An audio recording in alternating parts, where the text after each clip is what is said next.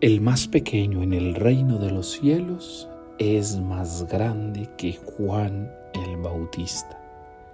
Así termina hoy las palabras del Evangelio. Y recordemos, hermanos, que después de Juan el Bautista va a decir Jesús, no hay nadie como él. Juan de quien se celebra inclusive el nacimiento y el martirio. Juan a quien los profetas admiraron y reconocieron como la bisagra del Antiguo al Nuevo Testamento. Juan, el profeta que era la voz del que era la verdadera palabra, Jesucristo el Señor. Juan, que fue capaz de demostrar coherentemente con su vida que realmente creía en el Maestro.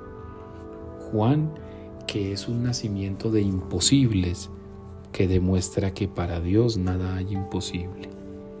A pesar de esa grandeza, Jesús dice, pero si existe uno más pequeño, será más grande en el reino de los cielos.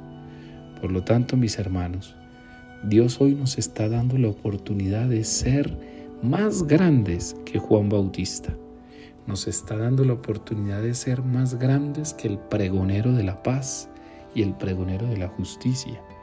Nos está diciendo que podemos ser más grandes que aquel que pudo ver y contemplar con sus propios ojos y tocar con sus propias manos a Jesús y bautizarlo.